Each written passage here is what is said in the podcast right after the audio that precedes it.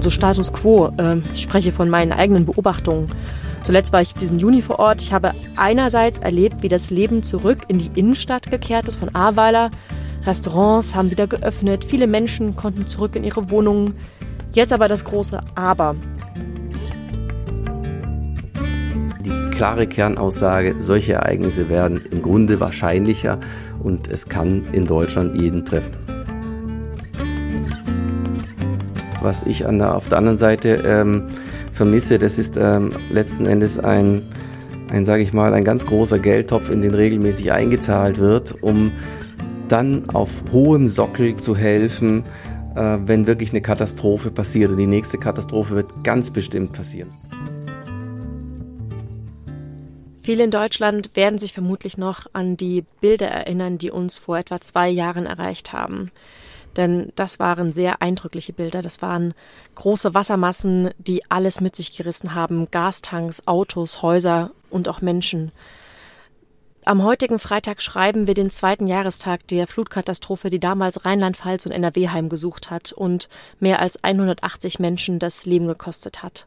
Die Frage ist jetzt, was ist seit dem Hochwasser geschehen? Wie geht es den Menschen heute?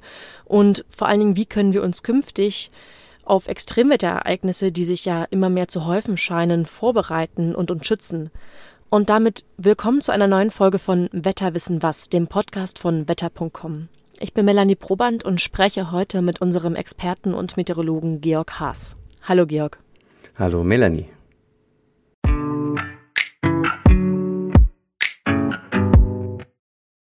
Georg, du wirst dich bestimmt auch an diesen Tag erinnern, an diesen schicksalhaften Tag.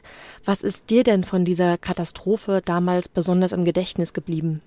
Ja, also die Bilder, die damals aus dem Ahrtal speziell kamen, das war ja unbeschreiblich. Und gerade wenn es auch wieder darum geht, den Klimawandel zu beleuchten und dessen Folgen, tauchen diese Bilder auch heute noch in den Medien immer wieder auf. Und ähm, das waren unfassbar schreckliche Dinge, die sich damals zugetragen hat bei einer Wetterlage, die außergewöhnlich war, aber sich in dieser Form das nämlich schon mal äh, vorweg in Zukunft häufen könnte.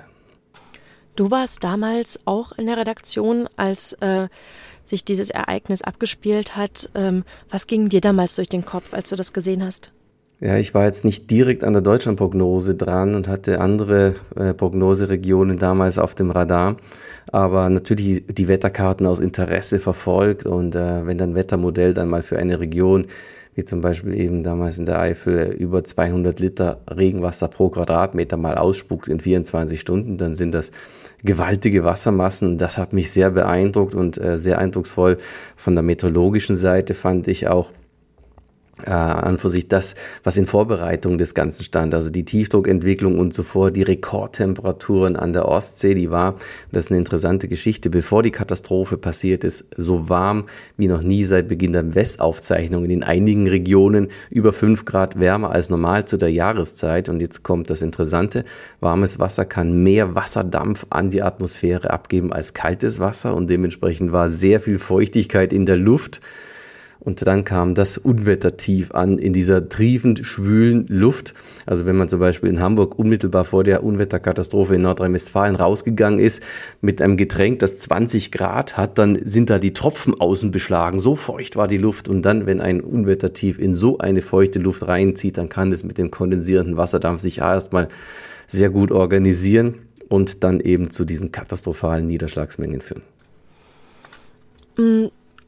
Nun ist es ja so, dass wir äh, diese Bilder eigentlich vor allem so ein bisschen aus dem Ausland kennen. Ähm, wie konnte das denn hier in Deutschland zu so einem Hochwasser kommen? Warum gerade Rheinland-Pfalz? Ja, letzten Endes ist das Zufall, welche Regionen dann von solchen Unwettertiefs heimgesucht werden, wo diese Hauptniederschlagsspiralen dann niedergehen im Rahmen eines solchen äh, Unwetters. Das hätte auch durchaus andere Regionen wie den Schwarzwald treffen können oder das Erzgebirge, wo es ja auch schon historische Hochwasserereignisse gab. Und ähm, in dem Fall hat es unglücklicherweise eben vor zwei Jahren das Ahrtal getroffen, Teile Nordrhein-Westfalens mit diesen verheerenden Auswirkungen, die was die Anzahl der Todesopfer äh, betrifft, hätte nie so schlimm ausfallen müssen, wenn das Warnwesen, das Warnmanagement besser funktioniert hätte. Aber da, ähm, das haben wir ja alle gelernt, äh, ist noch sehr viel Luft nach oben, damit sowas in der heutigen Welt, in, in Mitteleuropa, in Deutschland eben nicht wieder passieren kann. Also die Katastrophe im Sinne des Niederschlags, das lässt sich nicht verhindern und die Schäden, aber zumindest, dass äh, keine Menschen ums Leben kommen, das muss bei so einer Wetterlage sichergestellt sein. Ja, du hast es jetzt gerade schon ähm, angesprochen, also äh, dass es gerade in Zukunft immer nötiger sein wird. Also diese Flut, die wird ja eigentlich als Jahrhundertereignis bezeichnet, also als etwas, was jetzt nicht so häufig vorkommt. Und äh, trotzdem, also wenn ich gerade aktuell an Bilder denke, die uns erreichen aus äh, Spanien, aus Italien, ähm, jetzt natürlich auch äh, den USA, Vermont und so, man sieht, diese Situationen mit den Überschwemmungen nehmen zu. Und wenn du jetzt diesen Klimawandel mit einberechnest, also was denkst du denn, ähm, in welchen Abständen können wir denn künftig in Deutschland mit derartigen Katastrophen rechnen? Melanie, du hast gerade den Begriff ähm, Jahrhundertereignis genannt. Ähm, der Sommer 2003 galt schon als Jahrhundertsommer und äh, wenige Jahre später gab es den nächsten Jahrhundertsommer, gefolgt vom nächsten und noch einen obendrauf. Das heißt, diese sogenannten Jahrhundertereignisse, also gemessen am letzten Jahrhundert war es, wäre es vielleicht ein Jahrhundertereignis gewesen, aber diese Ereignisse mit den extremen Hitzewellen, die wiederholen sich und dementsprechend in einer wärmeren Erdatmosphäre hat man dann eben solche katastrophalen Geschichten wie eben diese Extremniederschläge dann auch häufiger und die Unwetter mit den riesigen Wassermassen. Also da die warme Luft eben sehr viel Wasserdampf aufnehmen und wieder abregnen kann, entsteht in einer wärmeren Atmosphäre ein größeres Potenzial für solche Starkniederschläge. Und, und jetzt ist es relativ schwierig einzuordnen, ist denn jetzt die Ahrtal Katastrophe eins zu eins auf den Klimawandel zurückzuführen. Und dafür gibt es die sogenannte Attributionsforschung, also die Zuordnungsforschung, die auf wissenschaftlich fundierter Basis das eben einordnet. Und da ist eine ganz klare Ansage aus der Wissenschaft, dass durch den Klimawandel solche katastrophalen Ereignisse massiv wahrscheinlicher werden und dementsprechend auch in Zukunft häufiger auftreten werden. Und ähm, es gab es äh, solche Katastrophen auch schon im Mittelalter in ganz wenigen Einzelfällen. Und wie gesagt, im Zuge des Klimawandels wird sich ähm, das Wetter dahin verschieben, dass es extremer wird. Der Klimawandel ist der Brandbeschleuniger für Extremwetter. Ja, äh, mal ganz konkret gesprochen, also wenn jetzt auch deine persönliche Meinung, du das einschätzen würdest, so in den nächsten, ich sag mal, 15, 20 Jahren, äh, was meinst du, werden wir äh, in dieser Zeit Flutkatastrophen wie diese noch einmal in Deutschland erleben? Das lässt sich jetzt äh, so konkret nicht sagen. Es ist ja auch immer ein bisschen ein Zufall, ob man jetzt äh, so ein Ereignis wie eben vor zwei Jahren direkt eben kriegt oder ob das möglicherweise glimpflich abgeht und dieser Starkniederschlag dann 100 Kilometer weiter östlich niedergeht und man in Deutschland möglicherweise gar nicht viel mitkriegt von dieser so einer Katastrophe. Das haben einige Modelle auch übrigens im Vorfeld berechnet, dass das eher in den Benelux-Staaten ähm, richtig äh, böse wird, aber dann war es doch sehr weit dann nach Osten noch gerechnet in den letzten Modellläufen. Übrigens sehr gut prognostiziert die Niederschlagsmengen von den Meteorologen, weil die Modelle es eben auch gut erfasst haben. Und das hätte auch damals schon anders laufen können. Mit anderen Worten, äh, man kann jetzt nicht sagen, im nächsten, im übernächsten Jahr oder in drei Jahren gibt es die nächste Flutkatastrophe im Ahrtal. Das ist ähm, letzten Endes nicht machbar. Aber was machbar ist, ist die klare Kernaussage, solche Ereignisse werden im Grunde wahrscheinlicher und es kann in Deutschland jeden treffen. Ähm, ich würde ganz gerne noch einmal einen kurzen äh, Blick zurückwerfen auf das Flutgebiet. Also äh, du hast es auch gerade äh, nochmal angesprochen. Also es wird ja immer von NRW, Rheinland-Pfalz gesprochen. Das Ahrtal, das hat es eben 2021 besonders hart getroffen. Und gerade dort war es in, in den vergangenen zwei Jahren ein großes Auf und Ab der Gefühle. Die Region zählt ungefähr 134 Tote und äh, natürlich herrschte hier auch große Zerstörung. Nun zeigte sich aber eine unglaubliche Solidarität. Menschen aus ganz Deutschland, sogar aus dem Ausland, aus, der Österreich, äh, aus Österreich und der Schweiz äh, kamen, um den Betroffenen vor Ort zu helfen. Ein großes Hilfspaket wurde von der Regierung beschlossen, 30 Milliarden Euro. Und dann plötzlich folgte aber die Ernüchterung. Die Medien zogen ab. Die Hilfen waren am Ende alles andere als unbürokratisch. Es herrscht überall Handwerkermangel, auch heute noch. Und mit dem Ausbruch des Ukraine-Krieges richtete sich dann eben auch das Augenmerk der Politik in eine ganz andere Richtung. Was ja auch also verständlich ist. Ne? Aber die Menschen in der Region, die sind ja noch da. Und ähm, wenn wir uns die aktuelle Situation der Menschen jetzt vor Augen halten, also Status quo, äh, ich spreche von meinen eigenen Beobachtungen. Zuletzt war ich diesen Juni vor Ort. Ich habe einerseits erlebt, wie das Leben zurück in die Innenstadt gekehrt ist von Ahrweiler. Restaurants haben wieder geöffnet, viele Menschen konnten zurück in ihre Wohnungen. Jetzt aber das große Aber, eben nicht alle. Es gibt nach wie vor Häuser, die noch kaputt sind, Straßen, die jetzt noch aufgerissen werden müssen, weil die Zerstörung unterirdisch liegt und ähm, so versteckt wie die materielle Zerstörung liegt, sie auch auf den Seelen der Menschen. Also einige waren zunächst so mit dem Wiederaufbau bzw. dem Neubau beschäftigt, dass sie jetzt erst die Zeit finden, um zu reflektieren und zu merken, wie sehr sie das eigentlich mitgenommen hat, also von den Kindern ganz zu schweigen. Und äh, was die Hochwassersicherheit angeht, einer der großen Skandale ist ja eigentlich, dass das Geld tatsächlich zum Wiederaufbau verwendet werden darf, nicht aber für den Neubau, also klimafreundliches Bauen. Also hier hätte man eigentlich zeigen können, wie es richtig geht, aber hm. Äh, wir haben hier an dieser Stelle auch eine bundesweite Kampagne unterstützt mit wetter.com, die mit ganz vielen anderen Kooperationspartnern Menschen aus dem Ahrtal porträtiert hat und ihre Geschichten erzählt hat. Vielleicht haben einige sogar schon vom Flutmahnmal gehört, ein riesiger Würfel aus Epoxidharz, in dem die Gegenstände der Flut eingeschlossen sind, die jeweils für eine Geschichte stehen. Wer sich das anschauen will, dem verlinke ich auch gerne die Seite im Beschreibungstext. Aber jetzt mal zurück zu dir, Georg. Ähm, wie kann man sich denn ähm, in die Zukunft blickend jetzt ähm, vielleicht auch sein Haus zukünftig auf so ein äh, Hochwasser vorbereiten?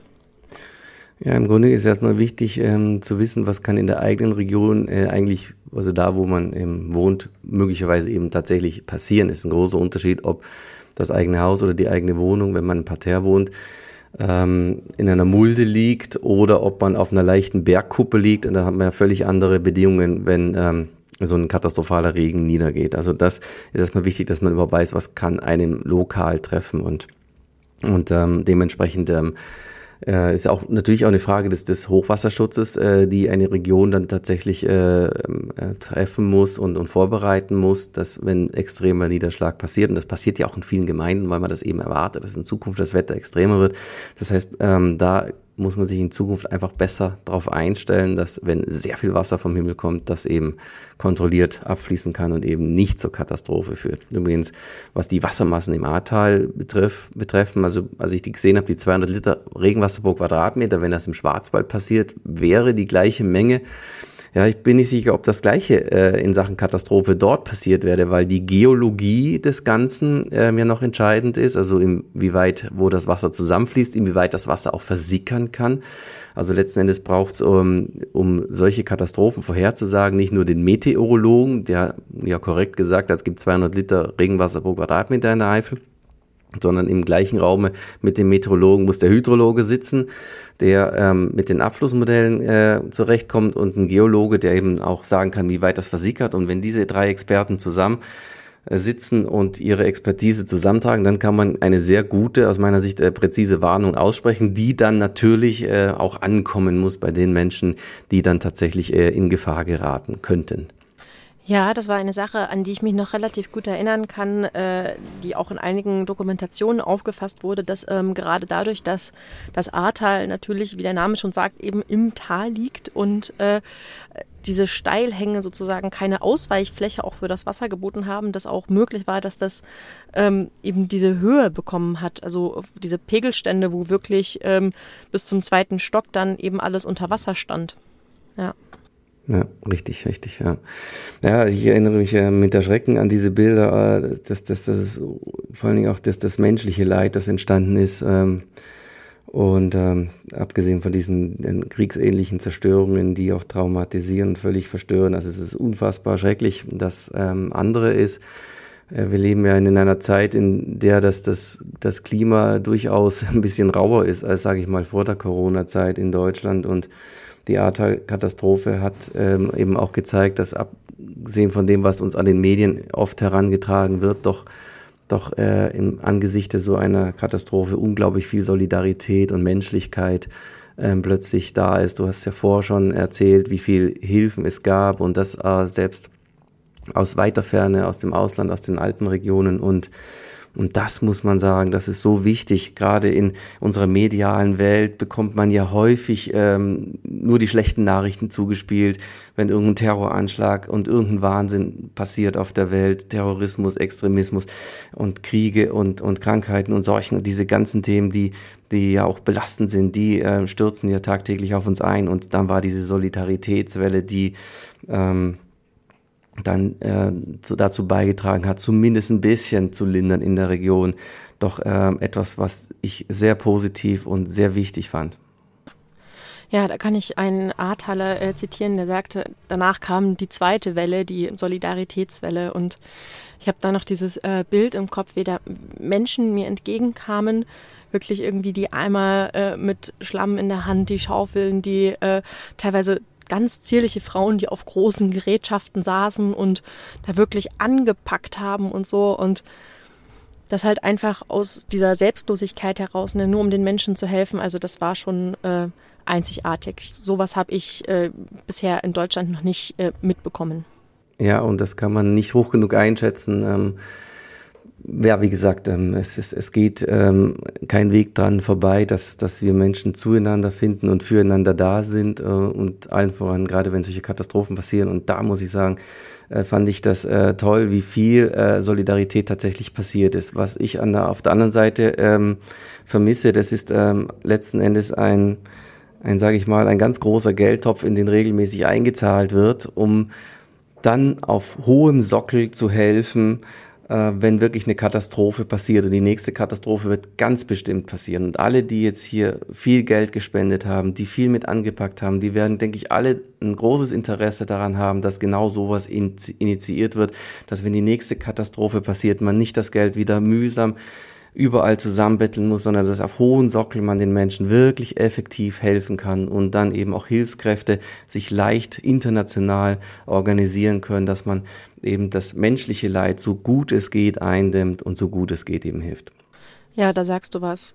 Äh, Im Übrigen auch ähm, das Geld, das äh, du gerade gesagt hast, mühsam einzeln eingesammelt wurde, konnte ja auch dann am Ende nicht so einfach ausgezahlt werden, weil eben diese Gemeinnützigkeit nach einem Katastrophenfall in Deutschland weitgehend ungeregelt ist. Aber kommen wir mal ein bisschen weg von dieser, ich sag mal, Katastrophennachsorge hin zu äh, Vorsorge bzw. Schutzmaßnahmen. Vielleicht kannst du als Experte da einfach sagen, ähm, wenn ich in so einem Gebiet bin, wie informiere ich mich denn da eigentlich am besten? Das ist eine gute Frage. Also wenn das Warnmanagement funktioniert, müsste mich ja, und das würde ich zumindest erwarten, äh, das Handy äh, mal äh, auf jeden Fall ähm, sehr deutliche Signale abgeben, dass was im Anmarsch ist, das müsste rot aufleuchten und gleichzeitig ähm, ist es ein Muss, dass man äh, ein, ein, ein Sirenenwarnsystem hat, das ähm, mit Backup und Energiegeschichten versorgt ist, dass selbst im Katastrophenfall da immer äh, eine Möglichkeit ist, dass das betätigt wird und dass es die Menschen rechtzeitig warnt und man möglicherweise auch mit Durchsagen sehr klar mitgeteilt wird, was jetzt direkt ansteht. Und wenn so eine Flut kommt, ähm, dass dann die Menschen eben nicht in die Keller rennen, um ihr Hab und Gut zu retten, sondern dass man sehr klar mitteilt, dass das in einer Wucht ankommt, dass das eben höchste Gefahr ist und man ähm, sich äh, auf jeden Fall in Sicherheit begeben muss, so schnell wie es nur irgendwie geht. Und diese Information, die muss einfach kommen, das erwarte ich. Und ähm, das wäre äh, in Zukunft natürlich ähm, sehr wünschenswert, wenn das äh, intelligent und gut organisiert wäre. Ja, da sagst du was auf jeden Fall. Ich habe mir auch schon gedacht, äh, gerade ähm, jetzt beispielsweise eben wieder die Ahrtal-Region, da leben ja auch viele Menschen, die dort äh, ihren Ruhestand verbringen und vielleicht halt eben nicht so handyaffin sind oder so und das so mitbekommen, aber so eine Sirene auf dem Dach, sage ich mal, die hörst du dann schon. Ja, auf so jeden Fall. Also ich, ich kann mich noch erinnern, ähm, ich bin ja in der DDR geboren, in Leipzig. Da war die Sirenenprobealarm, ich, wenn ich mich recht erinnere, immer montags 13 Uhr, in, äh, wenn man in Tirol zum Beispiel Urlaub macht. Da äh, gibt es den Sirenenprobealarm auch jeden Samstag um 12 Uhr und darüber hinaus an manchen Tagen im Jahr dann nochmal in größeren Umfang ähm, Probegeschichten, wo die Menschen lernen, welche Signale was bedeuten und äh, damit man da sensibilisiert ist und äh, im Ernstfall, wenn jetzt ein Unwetter stattfindet, dann hört man, wenn das Nachbardorf zum Beispiel, äh, wo man jetzt unterwegs ist, getroffen wird von einem schweren Gewitter, dann hört man auf so Nachbarort eben die Sirenen, die mit die Feuerwehr, Leute, die auch viel äh, auf freiwilliger Basis unterwegs sind, ähm, da zusammengetrommelt werden und so schnell es geht eben helfen können. Also so ein Warnsystem, äh, das, das ähm, ähm, da sein muss und funktionieren muss, das ist aus meiner Sicht gesetzt und das äh, muss auch machbar sein. Wenn wir jetzt mal äh, davon ausgehen, ähm, ich habe jetzt vielleicht äh, keine großen Sicherheitsvorkehrungen getroffen. Ähm, ich habe auch ähm, vorher nicht großartig irgendwelche Warnungen mitbekommen und jetzt ist das Hochwasser da. Wie verhalte ich mich dann am besten? Ja, also auf jeden Fall ähm, sich vom Wasser so gut es geht fernhalten, ist, ist klar, weil ähm, wenn so eine Flutwelle angeschossen kommt, dann ist es äh, logischerweise sinnvoll, möglichst äh, weit oben sich in einem Gebäude zu befinden, das massiv ist, beziehungsweise auf einer Anhöhe, wo man eben nicht in Gefahr gerät. Das ist, ähm, das ist völlig klar. Und äh, wenn man im Gebäude dann möglicherweise eingesperrt ist und das eventuell sogar durch die Flut droht, ähm, einzustürzen, dann ist natürlich wichtig, dass man sich irgendwie Hilfe organisiert, dass man wegkommt. Und, und ähm, ja, die schlechteste Idee und äh, ist logischerweise, wenn man ähm, versucht, äh, Dinge zu retten, äh, die materieller Natur sind. Klar, äh, gehen wertvolle Dinge möglicherweise kaputt, aber das, das eigene Leben, das, das muss man sich ganz im Klaren sein, steht über allem und nicht über irgendwelche materiellen Dinge, die man mittel- und langfristig auch ersetzen kann. Ja, da gab es ja auch einige wirklich traurige äh, Schicksale, wo Leute die Situation natürlich dann auch einfach unterschätzt haben, weil sie es so Richtig. nicht kannten und noch versucht haben, ne, irgendwie Hab und Gut irgendwie in Sicherheit zu bringen, in den oberen Stock zu räumen, das Auto wegzufahren und so und dann halt äh, bei diesem Versuch leider ertrunken sind. Richtig, richtig.